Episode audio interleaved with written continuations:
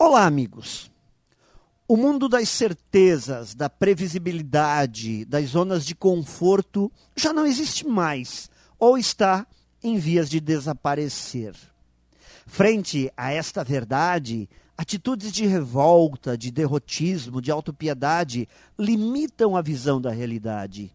E com a visão embotada, distorcida, ainda as coisas tendem a se tornar mais difíceis do que já são nestes cenários de tudo de cabeça para baixo, uma postura maniqueísta, aquela em que as coisas ou são pretas ou são brancas, ou está tudo certo ou tudo errado, ou é doce ou amargo, também não contribui para nosso crescimento.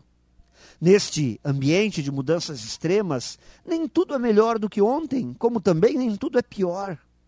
É preciso entender o contexto dos acontecimentos, sem revolta, sem medos. O mundo de hoje exige uma postura de aventureiro, de querer conhecer novos caminhos, de querer conquistar novos conhecimentos, sem medo de perder o que já foi aprendido.